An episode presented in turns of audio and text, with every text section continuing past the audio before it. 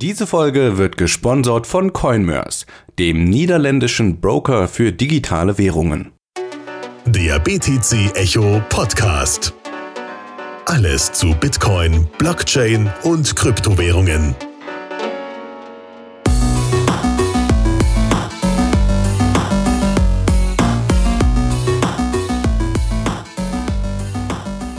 Hallo, herzlich willkommen zum BTC Echo Podcast. Zurück mit einer weiteren Duo-Folge mit mir und Philipp. Hallo Philipp.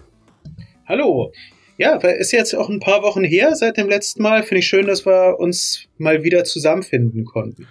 Ja, genau. Und wir haben uns gedacht, für diese Woche behandeln wir ein Evergreen-Thema, also eine lehrreiche Folge. Und zwar werden wir uns genauer die Multisigs anschauen, also ausbuchstabiert heißt das multiple Signaturen und wir haben uns gedacht, wir machen diese Folge so einsteigerfreundlich wie möglich. Das heißt jetzt auch in den ersten Minuten nicht abgeschreckt sein. Wir versuchen das wirklich so zu erklären, dass das auch blutige Einsteiger verstehen können.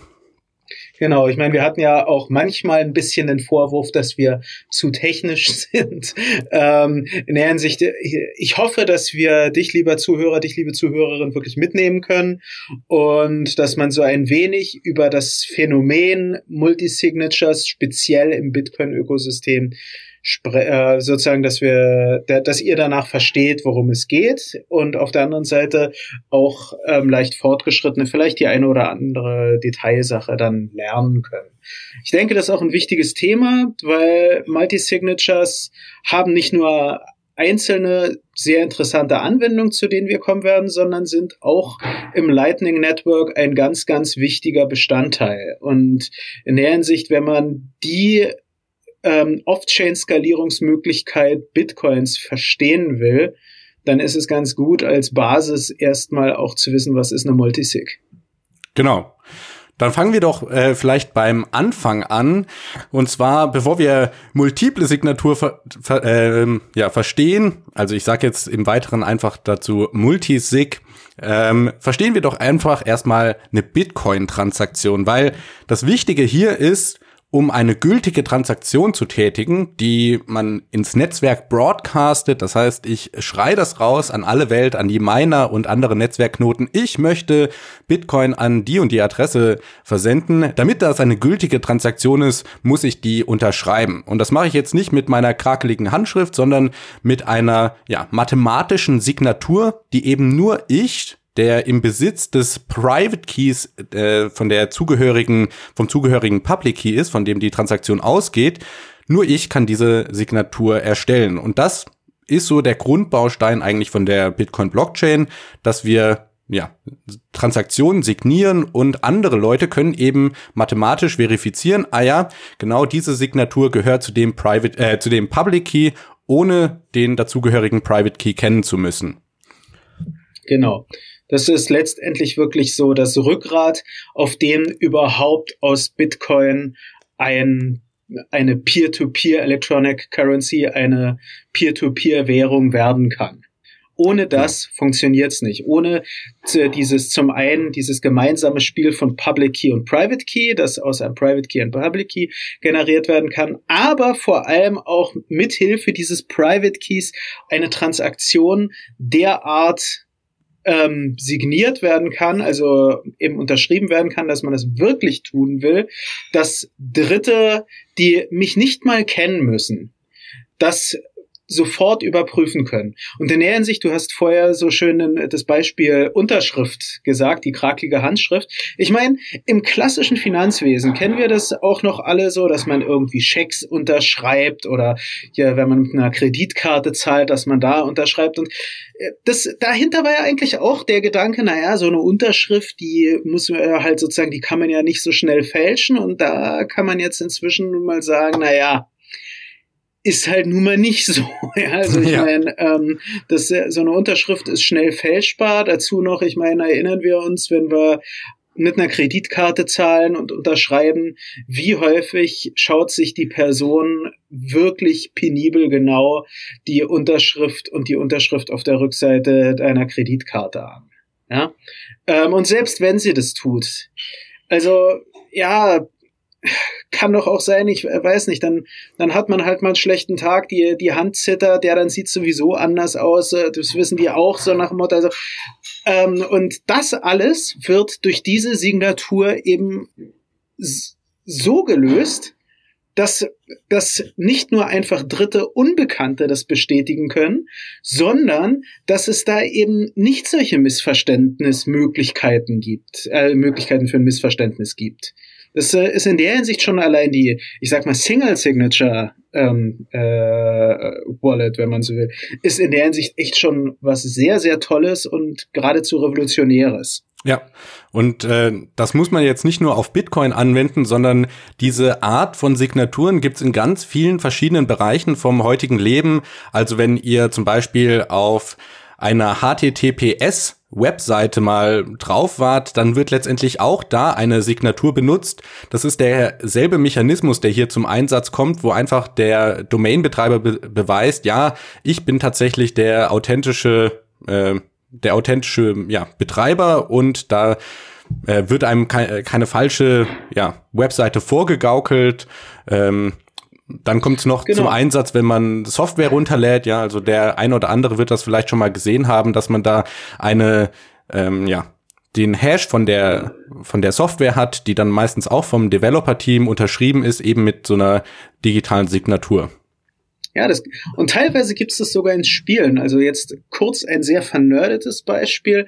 In dem sehr empfehlenswerten, wenn auch von der Grafik her äh, katastrophal schlechten Roguelike-Game NetHack sind die, ähm, ist der Zeitstempel, wenn du ein Save machst, ist der Zeitstempel als Signatur in, im Safe gespeichert, eben als Hash.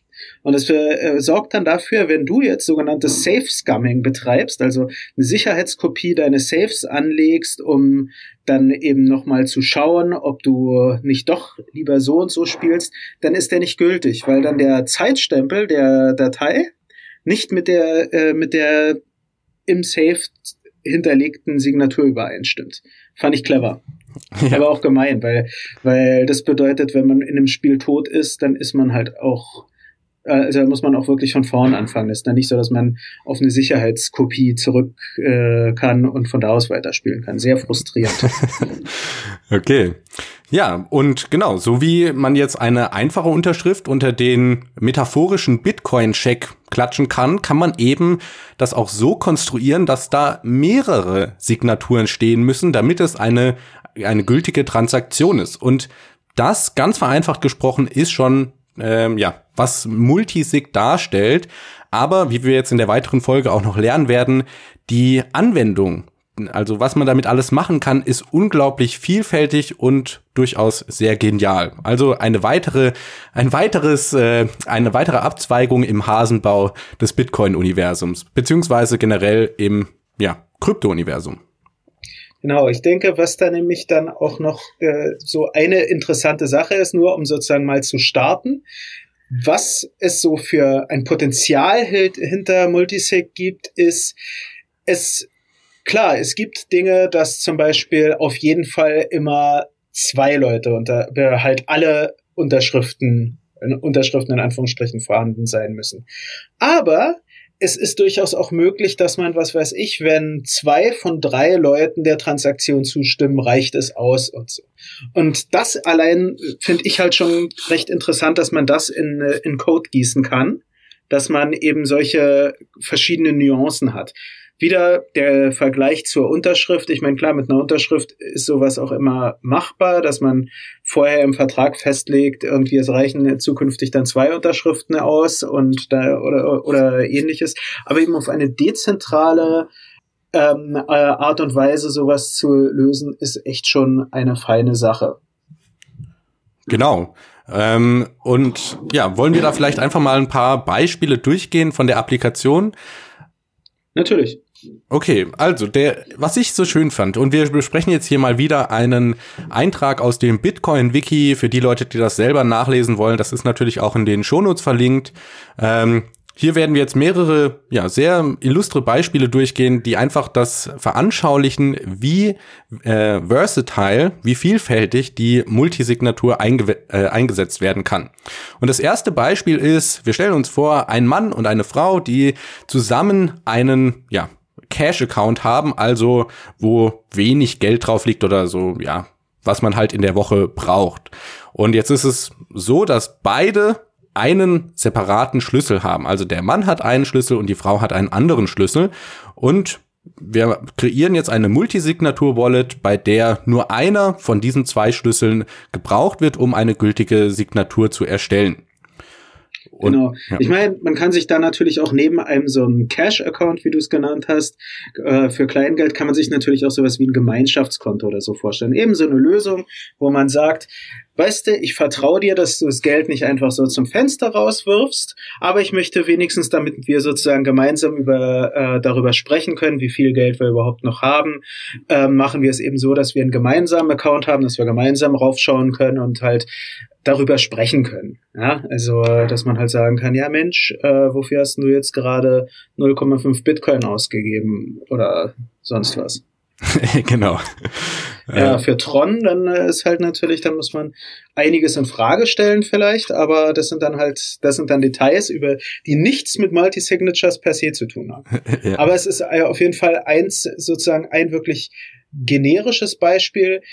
Man kann das jetzt natürlich auch erweitern. Man kann jetzt sagen, es gibt jetzt natürlich auch den wirklichen das Sparkonto, ja, wo man gemeinsam viel Geld für was auch immer, fürs Alter, für ein Haus äh, oder für die Reise sonst wohin oder ähnliches zurücklegen will.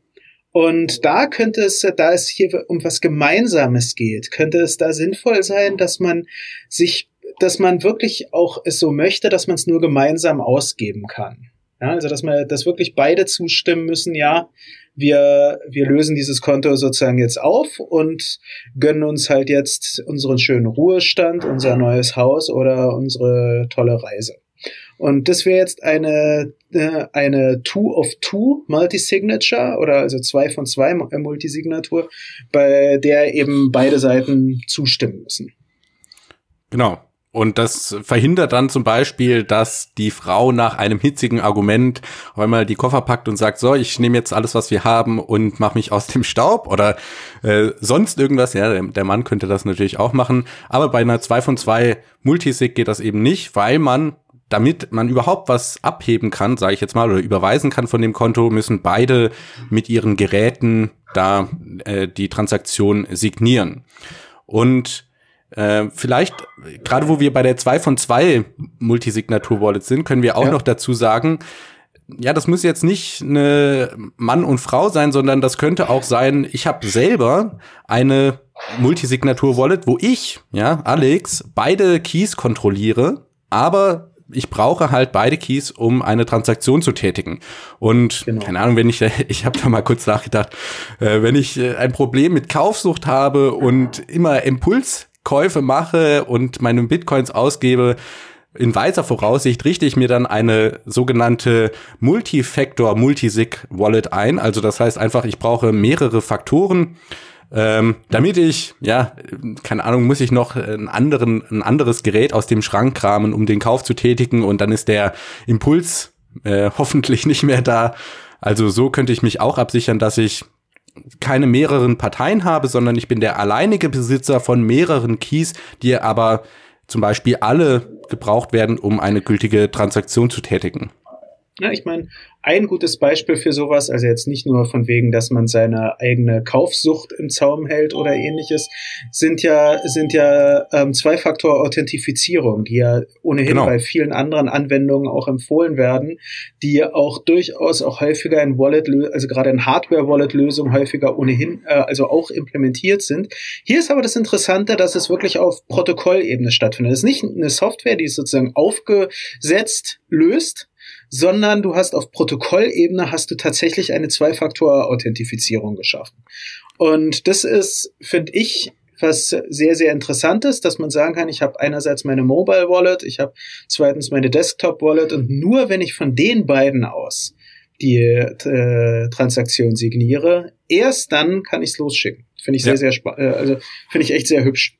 Und, und hier äh, offenbart sich halt auch der Vorteil von Multisignaturen eben, dass man damit eine weitere Ebene von Sicherheit schaffen kann. Ja, also wenn ich jetzt eine Mobile Wallet habe, die keine Multisig ist, sondern eine Single-Signatur und ich verliere mein Handy, ein, ja, ein Finder, der sich damit auskennt, kann dann vielleicht mit meiner, mit meinem Handy Transaktionen tätigen und Geld von meiner Wallet abziehen.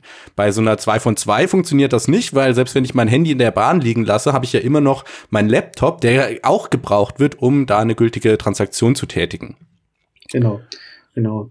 Ich meine natürlich das Ganze ähm, ähnlich wie auch bei dem Gemeinschaftskonto von äh, Mann und Frau, bei der, wenn man das oder bei dem Sparkonto, was dann zwei von zwei ist, sollte jetzt also die Frau oder der Mann die Koffer packen, äh, muss ja nicht immer die Frau sein, ähm, sollte der Mann abhauen, ähm, ist es zwar auch für ihn schlecht, dass er dann nicht mehr an das Geld rankommt, aber natürlich muss man fair, äh, halt, ist, ist generell natürlich auch dann so, dass dann niemand mehr rankommt. Und so ähnlich ist es natürlich da. Eine Sache, worauf man dann achten sollte, ist, ähm, wenn ich mein Handy verliere oder so, dann habe ich auch ein riesiges Problem dann auf einmal. Ganz ja, genau. Das äh, muss, muss einem halt dann auch immer wieder klar sein.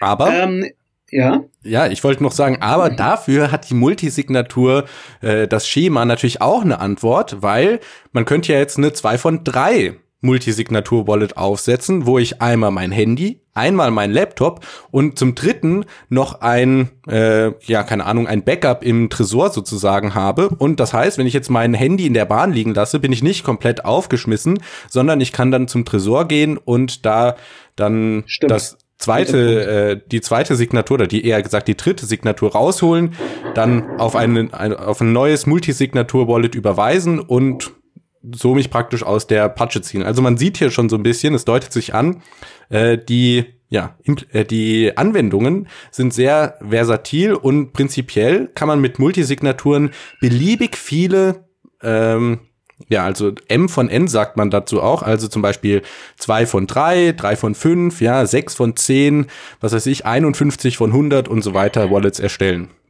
Genau. Genau, also da geht sehr, sehr viel. Oder was auch geht, das fand ich ähm, jetzt sehr interessant. Da habe ich nämlich mit oder schon das richtige Stichwort gesagt. Ähm, wir, es gehen durchaus auch Konstruktionen, bei denen man sagen kann, entweder das eine oder das andere. Also ein klassisches Beispiel, was auch in, ähm, in dem Multi-Signature-Artikel auf Bitcoin-Wiki vor, äh, vorgestellt ist, ist one or three or four. Also wir haben entweder stimmt eine bestimmte Adresse zu oder drei von vier. Ja? Und das kann natürlich sehr interessant sein. Da könnte man dann auch an so Dinge denken, dass eine Person an sich allein darüber verfügen kann. Aber im Fall, dass diese Person nicht mehr über das Geld verfügen kann, sei es momentan, sei es jetzt irgendwie auch was ganz Dramatisches, im Fall, dass, äh, ähm, äh, dass die Person stirbt oder so, dann können zum Beispiel die, der, diese drei von vier, das kann jetzt sein, dass das Familienmitglieder sind, dass die dann jetzt darauf der, dann doch Zugriff haben. Ja, also dass man ähm, dann die, ähm, dass man die Bitcoin-Funds dann doch nicht in den Tod mitnimmt. Genau. Sehr dramatisch gesagt.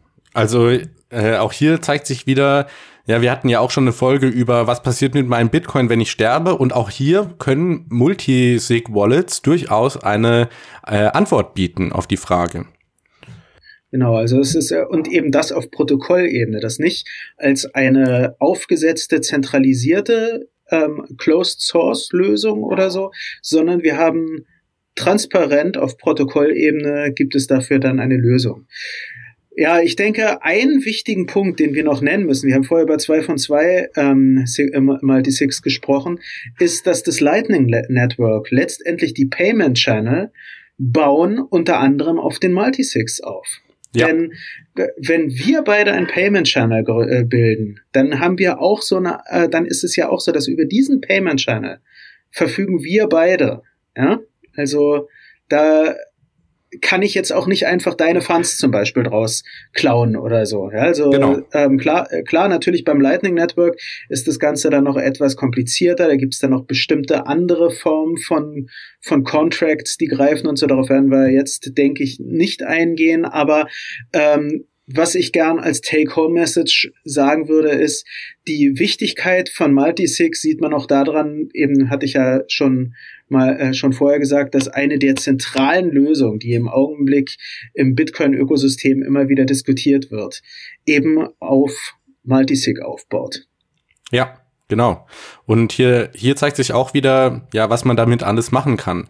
Äh, vielleicht noch ein, äh, was, was ich ganz lustig fand, beziehungsweise was dann auch wichtig wird, wenn man jetzt zum Beispiel für das Kind ein Bitcoin-Konto anlegt, ja, eine Bitcoin-Wallet, dann können die Eltern natürlich auch eine 2 von 3 äh, Multisignatur-Wallet erstellen, wo dann halt das Kind auch noch die, das Einverständnis von mindestens einem Elternteil braucht, um sich jetzt was Größeres äh, anzuschaffen, ja, dass das Kind halt nicht äh, einfach so aus dem Haus geht und das äh, ersparte Geld von Opa und Oma auf den Kopf haut, sondern dass da ein Elternteil zustimmen muss. Und auf der anderen Seite, ja. Und dann geben die Eltern es einfach aus. genau, die Eltern verschwören sich. nee, aber man kann äh, gerade da merkt man noch wieder, dass gerade durch diese Oder-Verknüpfung, was ich vorher gemeint habe, kann man natürlich auch an sowas denken, dass man eine 2 von 2 oder 2 von 2 Multisignature schafft. Dass nämlich entweder Vater und Kind oder Mutter und Kind zustimmen müssen. Mhm. Das wäre zum Beispiel dann auch möglich, ja. Ähm, Finde ich in der Hinsicht insgesamt auf jeden Fall eine feine Sache. Ja, und diese, ja, zwei von drei oder äh, drei von fünf oder sagen wir sechs von zehn, das ist natürlich auch ganz wichtig, wenn es jetzt um Unternehmen geht. Ja, also bei einem mhm. Unternehmen eine Single Signature Wallet zu haben, wo, was ist ich, äh, ein sechsstelliger, siebenstelliger Betrag drauf liegt und dann eine Person diesen Key kontrolliert, ist natürlich sehr riskant. Weil was passiert, ja. wenn die Person sich auf einmal aus dem Staub macht? Ja, das ist ja wieder ein Single Point of Failure, also eigentlich sowas, was Bitcoin ja vom Design her vermeiden will. Und hier kann man jetzt eben sagen, wir haben ein Board of Directors und jeder Director hat einen Key. Und wenn jetzt eine mehrheitliche Entscheidung getroffen wird, dann tun sich diese Directors halt zusammen und äh, können die Transaktion tätigen. Ja, ich meine, da können wir uns ja alle ähm, vielleicht sagt, äh, äh, sagt den Zuhörern noch und dir noch Quadriga was? Die nee, Börse Quadriga CSCX? Ähm, die, äh, die Quadriga-Börse, da ist ja der, der CEO gestorben und ah, mit genau. ihm der Private Key zu den Funds. Was natürlich sehr, sehr traurig war, jetzt äh, so rum Also natürlich der, das Ableben des werten Herrn war so oder so traurig, aber ähm, natürlich war auch für die Anleger auf der Börse dann der, das Verschwinden des Private Keys eine Katastrophe. Wurde natürlich der, auch der Börse sehr, sehr zur Last gelegt, dass man ein dermaßen schlampiges ähm, Sicherheitssystem um die, um die Kundenfunds dann installiert hatte. Ja, und man muss dazu auch sagen, bei den allermeisten großen Börsen kommt irgendeine Form von Multisignatur-Wallet zum Einsatz. Also ähm, mhm. Ja, dieses Sicherheitsrisiko, also ja, muss ja nicht mal ein böswilliger CEO sein, der sich da aus dem Staub macht oder im schlimmsten Fall stirbt, sondern es kann ja auch ein Angreifer sein. Wenn der da den Private Key irgendwie in die Hände kriegt, dann sieht's schlecht aus mit dem Unternehmen. Und hier einfach den genau. zusätzlichen genau. Sicherheitsmechanismus, dass man da mehrere Keys braucht, ähm, ja, erschwert den Angriff ungemein. Genau. Also in der Hinsicht, das ist halt dann auch so eine Sache, ähm, die äh, halt gerade so solche Börsen immer im Blick haben müssen. Ich meine, bei Börsen, Bitcoin und Multisig kommen wir ja auch noch zum weiteren sehr interessanten Fall, nämlich äh, nämlich zu BISC, zu mhm. einer zu einer dezentralen auf Bitcoin aufbauenden Börse, wo wir und ich glaube, war das nicht sogar schon bei wie hieß die ältere ähm, die ältere Bitcoin-Börse nochmal? Ah, den Namen habe ich jetzt vergessen. Meinst du Local Bitcoin oder BitSquare oder? BitSquare. Ja, also Bit, Bit ist ja Bits, BitSquare ähm, umbenannt. Ah, daher kam das. nee, also äh, eben bei BitSquare beziehungsweise BISC, da hat man ja zwei, äh, ähm, zwei von drei Multisigs letztendlich Genau. hinter, hinter äh, den Transaktionen liegen sozusagen. Also sprich, wenn ich dir Bitcoin verkaufe, dann ähm, ist es ja so, dass entweder, äh, also du willst meine Bitcoin haben, dementsprechend du wirst natürlich der Transaktion zustimmen. Ähm, jetzt bei mir ist natürlich die Sache, ich bin halt, ich bin nicht die Caritas, ähm, sondern wir haben ja auch ausgemacht, dass ich dir Bitcoin äh, eben nicht schenke, sondern verkaufe. Also sprich, ich würde dir vielleicht die äh, das Geld über äh, äh, halt die Bitcoin überweisen, wenn ich von dir das Fiat-Geld bekommen habe, aber keine Sekunde vorher zum Beispiel. So, Soweit könnte man sagen, ja, das kann man ja mit zwei von zwei regeln. Jetzt könnte es aber sein, dass ich nicht nur nicht die Caritas bin, sondern ein extrem unmoralischer, gemeiner Typ, der von dir Geld überwiesen bekommen hat und meinte, nö, ich habe nichts bekommen. Also, nö, kriegst kein Geld von mir. Ich warte immer noch auf die Transaktion. Und da merkt man, dass es dann doch manchmal einen Mediator braucht, der, äh, der Genau. halt dann äh, abwägen kann, welche der Personen hat jetzt überhaupt recht, ja. Ähm, und da kommt dann eben die zwei von drei rein. Das ist so ein Mediator, das dann abwägen kann und dann sagen kann, ja, Moment mal, du hast das Geld aber bekommen, Philipp. Nö, der Transaktion, der stimmen wir jetzt zu. Und dann zack, du zu den Bitcoin, die du dir dann auch mit äh, voll und ganz mit Recht verdient hast, dann eben auch kommst. Ja, genau. Und ich finde das äh, gut, dass du es ansprichst, weil BISC eben äh, ja ein dezentraler Marktplatz ist. Das heißt, es gibt hier eigentlich keine zentrale Partei und die regeln jetzt solche ja, potenziellen Betrugsmöglichkeiten mit einer Multisignatur-Wallet. Also es ist tatsächlich so bei BISC, wenn man da ähm, ja, einen Handel tätigt und dann muss der äh, Verkäufer, der also praktisch die zum Beispiel SEPA-Überweisung bekommen hat, irgendwann auf den Button drücken, ich habe de, das Geld bekommen und damit signiert er praktisch die Transaktion und das Geld wird an den Käufer äh, übermittelt. Und wenn das, wenn er Genau. den Knopf nicht drückt, ja, keine Ahnung, äh, hat er verschlafen oder er ist tatsächlich böswillig, dann gibt's eben ein, ja, ein Disput und beide Parteien können ihre Beweise einliefern. Und wenn ich da jetzt als Käufer sage, hey, hier ist aber der Überweisungsschein, ich habe da das Geld tatsächlich überwiesen, dann kann eben der Arbitrator, heißt der in dem Fall, seine äh, dritte Signatur drunter setzen und das Geld kommt an den rechtmäßigen Käufer. Also, und das muss ja nicht nur bei, äh, ja, bei Bitcoin äh, Fiat Exchanges so sein, sondern da kann man sich ja jetzt einen beliebigen Marktplatz vorstellen und immer halt einen äh, möglichen Schlichter, ja, muss ja nicht mal auf dem Marktplatz sein, sondern generell, auch wenn zwei Parteien sich auf irgendwas einigen, einigen sie sich vorher auf einen Schlichter, der dann im Streitfall eben für eine Partei entscheiden kann. Genau. Genau, dem kann ich jetzt nichts hinzufügen. Ja, ähm, siehst du hier noch Beispiele, die wir ansprechen? Ah, genau, eins wollte ich noch ansprechen und zwar finde ich auch ein ganz interessantes Konzept. Ähm, vielleicht hat es der eine oder andere schon gehört und zwar Casa. Die bieten einen Dienst an, der auch mit Multisig funktioniert und zwar ist das da so, also das Unternehmen Casa hat einen äh, Schlüssel, dann hat der Nutzer zwei Schlüssel, einen im Tresor und einen auf dem Endgerät, zum Beispiel auf dem Laptop. Und normalerweise oder auf dem Handy. Und normalerweise ist es so, ich gehe in den Laden und ähm, möchte mir meinen Kaffee kaufen, dann unterschreibe ich den natürlich erstmal mit meinem äh, Mobiltelefon und dann Mhm. äh, schaltet sich eben Casa ein und ich muss hier irgendwie meine Identität verifizieren. Zum Beispiel mit den biometrischen Daten übers Handy, ja, also beim iPhone oder beim Android-Handy lege ich dann meinen Fingerabdruck ra- drauf oder ich mache Face ID oder so und dann signieren die, also geben sie ihre Signatur dazu und die Transaktion geht durch. Und wenn der Identitätsnachweis eben fehlschlägt, dann signieren die nicht. Und der Vorteil ist jetzt eben, wenn ich mein Handy verliere, dann ist es relativ einfach, den Recovery-Prozess, weil dann Casa eben, ja, da muss ich mich bei denen halt beweisen, ja, dass ich tatsächlich der, der Halter des, äh, des, der legitimen Wallet bin. Und ich glaube, die machen das sogar richtig lustig, weil da muss man jetzt nicht nur ein, oder man braucht nicht wirklich einen Pass einzuschicken, sondern man macht im Vorhinein irgendwas aus. Ja, zum Beispiel, wenn ich meine Identität beweisen muss, dann schicke ich euch ein Bild von einem Pappbecher oder so. Also das, äh, die sind da auch noch so äh, fokussiert, dass sie die Privatsphäre wahren wollen. Äh, also genau, das wollte ich nur kurz ansprechen. Es gibt auch tatsächlich Unternehmen, die sich eben darauf spezialisiert haben mit Multisignatur, die ähm, ja den Vor ja, also die, die Sicherheit der Nutzer zu wahren, weil wenn ich jetzt zum Beispiel mein Handy wieder in der Bahn liegen lasse, dann kann der Angreifer nicht die Identität beweisen und kommt deswegen auch nicht an das Geld. Genau. Ja, das, äh, das ist natürlich auch eine feine Sache. Den Anwendungsfall habe ich noch gar nicht gehört. Schick. Nicht gut. Ja.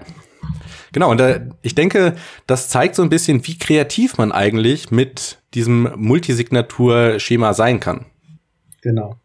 Genau. Ich meine, ähm, ja, eine Sache, die man vielleicht noch da betonen kann, ähm, so gerade im Fall von zwei von drei Multisig-Anwendungen, ähm, sind Sachen wie ähm, eine dezentrale Cold Storage-Lösung.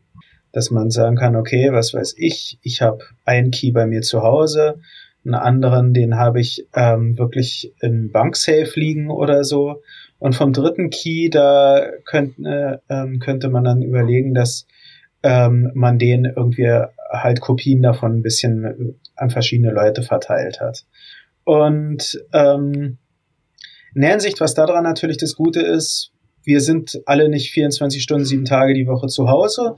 Selbst wenn wir nur Homeoffice machen, gehen, äh, verlassen wir auch ab und an das Haus und dann kann halt, was weiß ich, dein, äh, dein Ledger halt nicht compromised werden von zu Hause aus schnell, sondern da müsste jemand noch bei der Bank vorbei oder halt ähm, zu einem, äh, zu einer der der, ähm, der, der anderen Quellen hin. Also da kann man sich dann natürlich auch verschiedene andere Konstrukte vorstellen, aber so, dass man ähm, eben so das dramatischste Beispiel könnte man ja auch noch sozusagen etwas reduzierter betrachten, sagen wir mal zwei von zwei.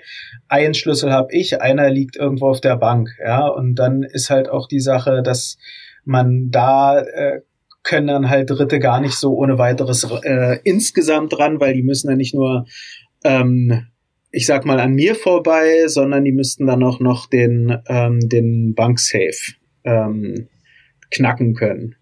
Ja. Ich meine, natürlich könnte man da zynisch sagen, ja, was ist dann mit, äh, mit Be Your Own Bank und äh, Bitcoin gegen Banken etc. pp. so.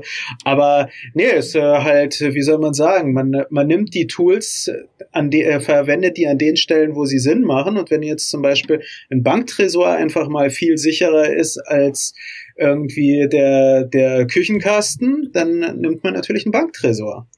Ja, genau. Und äh, also ich, ich denke, äh, man kann da beliebig kreativ sein. Man kann ja dann äh, vertraute Personen heranziehen oder äh, sich eine Schatzkarte bauen und die an äh, die verschiedenen Schlüssel an verschiedenen Orten vergraben oder so. Also äh, genau. Aber ein wichtiger Punkt, finde ich, ist, äh, ist da noch angesprochen.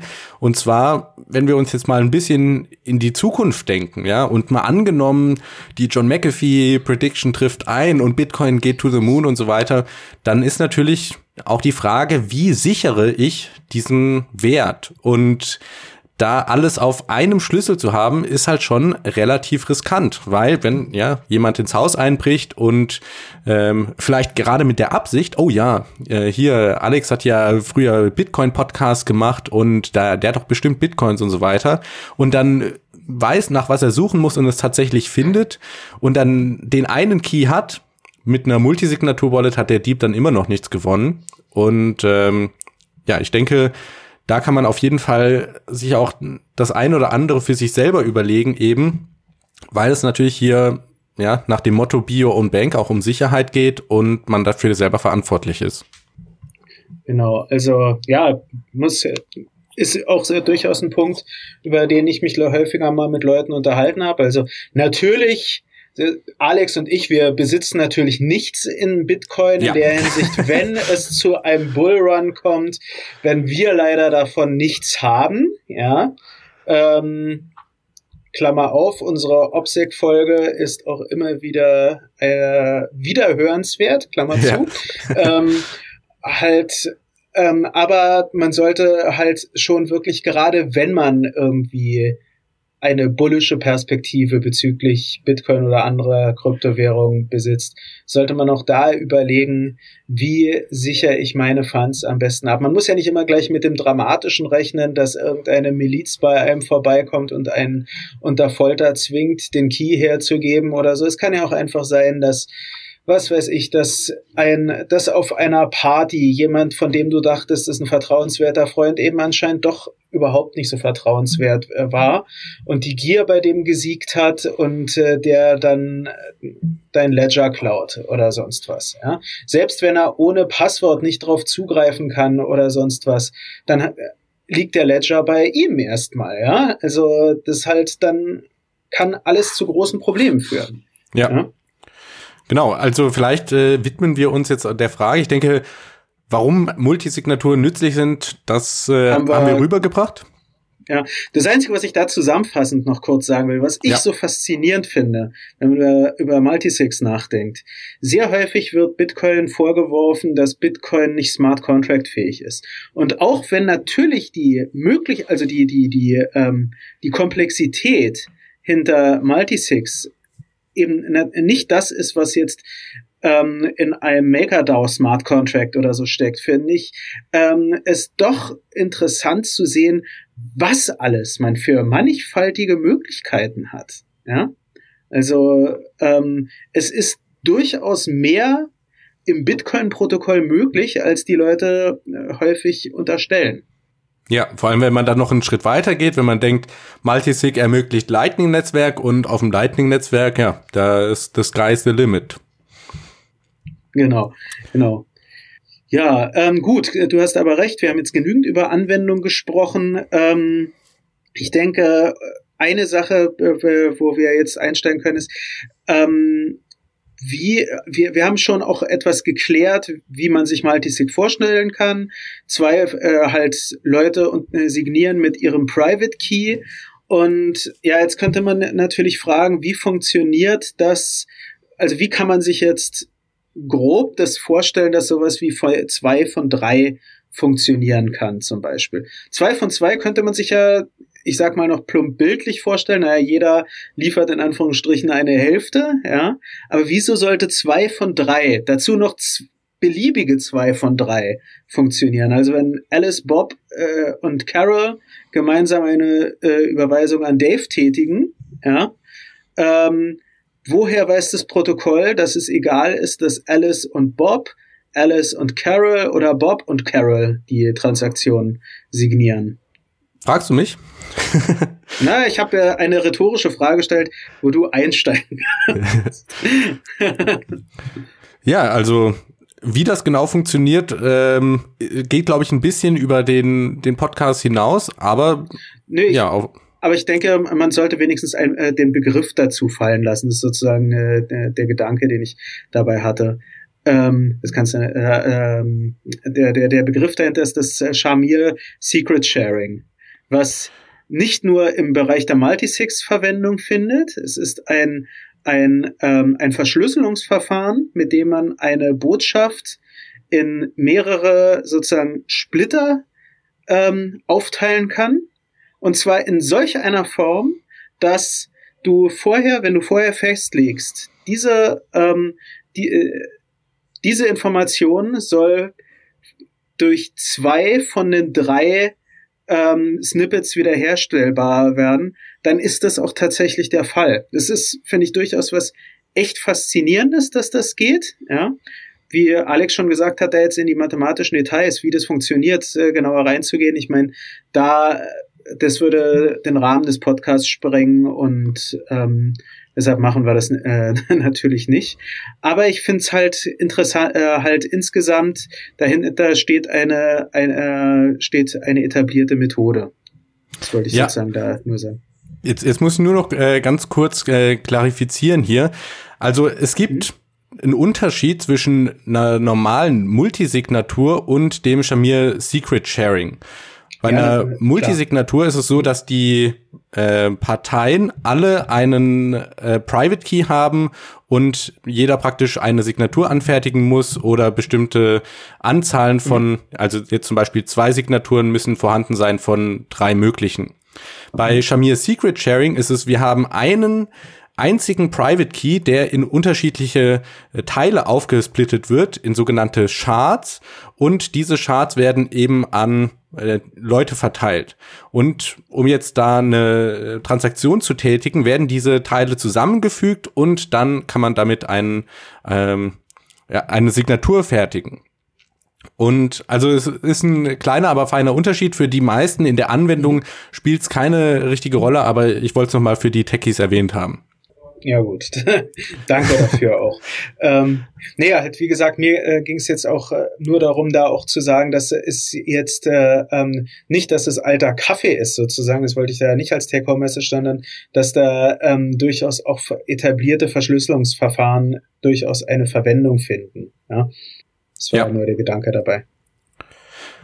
Ja, an, an der Stelle äh, sollte ich vielleicht auch noch anmerken, ähm, das fand ich ganz interessant. Ich habe dann ein Video von Andreas Antonopoulos geschaut. Der aufmerksame Zuhörer weiß, ich äh, mag Andreas Antonopoulos sehr. Äh, Werde ich natürlich auch in den Shownotes verlinken. Ähm, und zwar ein Nachteil bei Multisig ist, dass auf der Blockchain angegeben wird, welches Multisignature-Scheme benutzt wird und da auch äh, angegeben wird, alle Public Keys, die in der Multisignatur verwendet werden. Und da mhm. kann man sich jetzt natürlich ähm, daraus folgern, wenn das da drin steht und ich das mehrmals mache, dann ja, gebe ich einen großen Teil meiner Privatsphäre auf und so weiter. Der ja, äh, die gute Alternative dazu wären jetzt zum Beispiel so Schnorr-Signaturen. Ähm, mhm. Ich denke, da haben wir bei der äh, Privacy in Bitcoin äh, Episode oder bei den zwei Episoden auch schon ein bisschen drüber gesprochen. Ganz grob gesagt, macht eine Schnorr-Signatur, wenn ich mehrere Signaturen habe, verb äh, verbindet die das alles in einem. Zum einen ist das kompakter, ja. zum anderen fällt jetzt eben so eine Multisignatur-Transaktion nicht mehr auf, weil es nur noch wie eine Signatur aussieht. Ja, und es hat auch noch eine andere wichtige Bedeutung. Diese Schnorr-Signaturen sind, äh, wenn ich es äh, recht, äh, wenn ich es richtig im Hinterkopf habe, auch für für Lightning extrem wichtig. Das, ja. die werden im Lightning Network finden, die eine Anwendung. Ja, also Schnorr-Signaturen sind so das Upgrade, ja, schlechthin für Bitcoin in nächster Zeit, denke ich. Genau. Okay, äh, vielleicht noch zum Abschluss die Frage für den Zuhörer, der sich jetzt die ganze Zeit gedacht hatte, okay, alles schön und gut, ihr habt mich ja schon überzeugt, wie komme ich denn jetzt an eine Multisignatur-Wallet selber? Oder wie kann ich das mal ausprobieren? Und äh, ich denke, die, ja, die beste Möglichkeit in meinen Augen ist mit der Electrum Wallet eine Open Source Wallet, mhm. die ja ich sehr schätze und da kann man einfach beim Anfang, wenn man sich eine Wallet einrichtet, den Punkt auswählen, mach mir eine Multisignatur Wallet. Man kann dann auswählen, wie viele Parteien gibt es insgesamt in der Multisignatur Wallet und wie viel, was ist der Threshold, ja? Also zum Beispiel brauche ich drei von drei Signaturen oder brauche ich nur zwei von drei Signaturen? Oder brauche ich nur eine von drei Signaturen? Ja, könnte ja auch sein. Und äh, ja. da kann man die sich schön anlegen. Äh, dann bekommt man da einmal seinen Seed Phrase für den für den eigenen Public Key und man bekommt einen Master Key, den man an die anderen Teilnehmer von der Multisignatur weitergeben muss. Ähm, und dann noch, vielleicht noch eine Webseite, die ich auch ganz äh, nutzerfreundlich fand, vielleicht für die Leute, denen Elektrum schon ein bisschen zu technisch ist. Äh, greenaddress.it bietet auch eine Multisignatur-Wallet-Lösung an.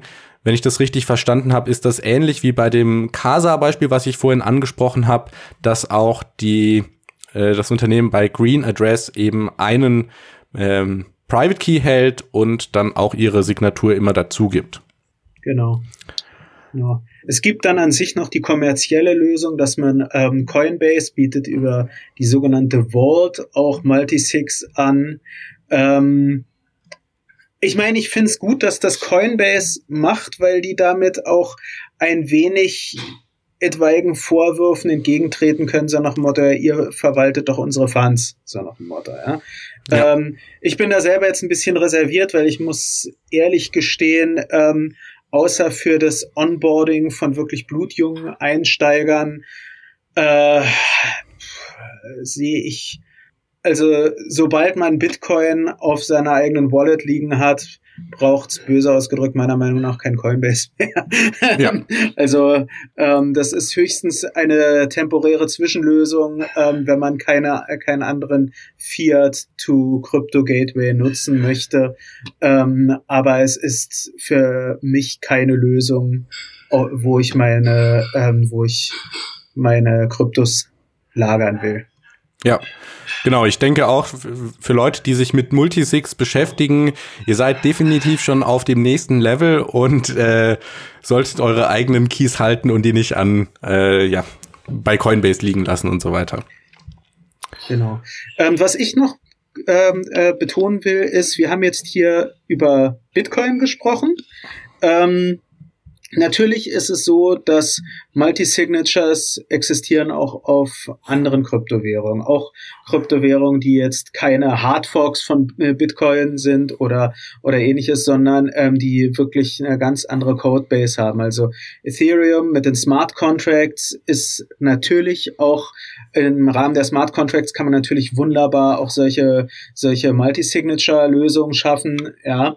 Ähm, es äh, äh, halt die Parity Multi-Signature Wallet hat im letzten Jahr tragische Berühmtheit erlangt, muss man ja da sagen. Ähm, da hat's halt nicht gut geklappt, aber es ist jetzt natürlich nicht so, dass irgendwie man daraus den äh, die Take-Home-Message entwickeln kann, dass auf Ethereum generell Multi-Signature Wallets zum äh, ähm, Freeze aller Funds führen oder so, sondern ähm, halt äh, so im ich sag mal, im Normalfall klappen die da auch sehr gut. Und natürlich gibt es da dann auch teilweise deutlich komplexere Möglichkeiten, ja, äh, ähm, wie dann die Funds verwaltet werden, dass man da das noch mit Oracles verbindet und, und so weiter. Das wäre eigentlich schon echt eine eigene Folge wert. Ähm, spontan fällt mir noch als eine weitere Sache fällt mir Stellar ein. Da kann man mithilfe der Solar Wallet recht schnell ähm, äh, halt Multi-Signature-Wallets erstellen, so dass äh, also ist da ähnlich wie ähm, äh, wie es in äh, wie es in Elektrum ist, wo man äh, der sozusagen, ich sag mal clicky bunti, ja, also dass man schnell sagen kann, zwei Leute müssen zustimmen und zwar ähm, äh, und zwar noch die und die äh, Adresse so nach dem Motto. Also ähm, das hatten äh, hatten Mark Preuß und äh, halt der Chef von uns und ich hatten das auch mal ausprobiert und ja, das lief wirklich sehr intuitiv und sehr gut. Also kann da mich überhaupt nicht beklagen. Ähm, und was ich natürlich im Rahmen von Bitcoin immer wieder jetzt zurück zu Bitcoin. Oder fällt dir noch eine andere? Äh, wie ist es bei Monero? Ha! Ja. Mr. Monero. Das liegt mir auf der Zunge. Also, bei Monero wird auch Multisig unterstützt, allerdings, soweit ich das weiß, nur in der Command-Line, also äh, nix clicky bunti, sondern da muss man dann äh, schon im Terminal arbeiten, in der GUI, also in der Graphic User Interface Wallet, wird's, glaube ich, noch nicht unterstützt. Das heißt, da ist das eher ein Feature für Fortgeschrittene. Command Line ist eh besser, ähm, finde ich. Äh, also ähm, Clicky Bunti wird äh, in äh, manchen Kreisen auch böse als Point and Grunt bezeichnet, weil genau das machst du mit einem Mausklick, während du auf einer Command-Line durch komplexe Befehle mit drei, vier Optionen eben ganz genau sagen kannst, äh, also dich, dich wunderbar ausdrücken kannst und sagen kannst, was du haben willst, ja. Und dann kommen wir nämlich noch zum Punkt, den ich zum Thema Bitcoin und Implementierung ansprechen will. Ich meine, das ist jetzt wirklich für für sehr, äh, halt wirklich für Fortgeschrittene. Ähm, natürlich gibt es auch jenseits von Elektrum an sich Möglichkeiten, sehr komplexe Strukturen ähm, äh, dann in Bitcoin Script auszudrücken. Ja? Ähm, wenn man sich aber Bitcoin Script ansieht, also die Skriptsprache von Bitcoin, ähm, die ist nicht unbedingt die am besten lesbare Programmiersprache der Welt, muss man ganz offen sagen. Ja, also ähm, da liest man dann sehr viel OP underscore checksig verify etc. pp. Also das ist wirklich etwas, was sehr, sehr hardware-nah aussieht, sozusagen mit den ganzen Opcodes. Und, ähm, und das sorgt halt auch, die Struktur sorgt auch dafür, dass ähm, einmal so festgelegte Skripte sind nicht unbedingt trivial erweiterbar. Ähm, und deshalb hatte man im Hause Blockstream an einer Lösung gearbeitet, die da Miniscript heißt. Und die gibt's jetzt auch so seit einigen, also die, die wurde schon länger auch vorgeschlagen etc. und, und so, oder nicht nur vorgeschlagen, sondern man konnte den Entwicklungsprozess gut mitverfolgen. Und seit ungefähr Ende August, Anfang September ist halt diese Sprache ähm, halt wirklich ähm, sinnvoll einsetzbar, sage ich mal. Ja, also man, man lädt auch Wallet-Anbieter ein, sich damit genauer zu befassen etc., weil ähm, damit sind sehr komplexe Multisignature-Transaktionen, die in Bitcoin-Script deshalb ich sag mal zynisch kaum lesbar sind, sind da halt in einer Form abbildbar, die man fast vom Blatt lesen kann. Also wo man dann, mhm. wir haben, wir haben vorher ja über ähm, eins oder zwei von drei Multisigs gesprochen. Und sowas kann man da halt dann wunderbar implementieren. Da kann man dann noch so Sachen einsetzen wie entweder kann die eine Person etwas machen oder nach so und so viel Zeit, und Zeit wird natürlich im Bitcoin, äh, innerhalb des Bitcoin-Systems in Blöcken gemessen, nicht wahr? Ähm, können, äh, ähm, braucht es dafür eine 2 von 3 Multisig oder so. Also man kann sehr komplexe äh, halt ähm, Bedingungen dann in äh, ziemlich lesbar hinschreiben. Also in der Hinsicht, den, ich sag mal, etwas Development begeisterten kann ich durchaus empfehlen, ähm, da etwas äh, halt dazu verfolgen, was sich da weiter tut. Ja, genau. Also wir sehen so, was äh, Multisignaturen und so weiter angeht, das ist wirklich gerade meiner Einschätzung nach so die Cutting Edge in Bitcoin und da tut sich auf jeden Fall sehr viel. Genau. Okay. Ja, also wenn du Gut. nichts mehr hast, hast du noch was? Nö, jetzt nicht mehr. ja, dann, dann äh, würde ich sagen, vielen Dank fürs Zuhören natürlich. Und falls du irgendwas von dieser Folge besprechen möchtest mit uns, mit anderen, bieten wir dir natürlich immer den BTC Echo Discord Server. Den Link dazu findest du in den Show Notes. Ansonsten kannst du uns dein Feedback gerne in Mailformat an podcast.btc-echo.de schreiben. Und ja, ich bedanke mich fürs und Zuhören. Ich hoffe, ihr habt was mitgenommen. Und äh, Phil, ja, das Einzige, was ich nur sagen wollte, ich glaube, zum Ende hin hatte sich dann auch geklärt, dass mit dem Du, du, liebe Zuhörerin, lieber Zuhörer und nicht ich gemeint war, weil ich werde ja. für Fragen, muss ich, also gehe ich auch in Discord. Also ich, der, ich glaube, wir beide machen es durchaus, dass wir da auch ja. Fragen stellen. Ähm, in der, äh, und äh, aber halt, ich denke, da hat man gemerkt, dass andere Leute gemeint waren. Also man kann da wirklich alle Fragen stellen von äh, erstens, Einsteiger brauchen sich absolut nicht zu schämen, dafür gibt es sogar einen eigenen Channel, aber ähm, auch wirklich anspruchsvolle Fragen sind mehr als willkommen. Und gerade zum Beispiel im Development Channel, was da schon für Fragen gestellt wurden, ja, Hut ab vor der Community, dass darüber diskutiert wurde. Ja, so, das wollte ich nur dazu haben. Gut, dann äh, bis zur nächsten Woche. Tschüss. Tschüss. Diese Folge wurde gesponsert von Coinmerse, dem niederländischen Broker für digitale Währungen. Alles, was das Kryptoherz begehrt, findest du auf btc-echo.de. Bis zum nächsten Mal.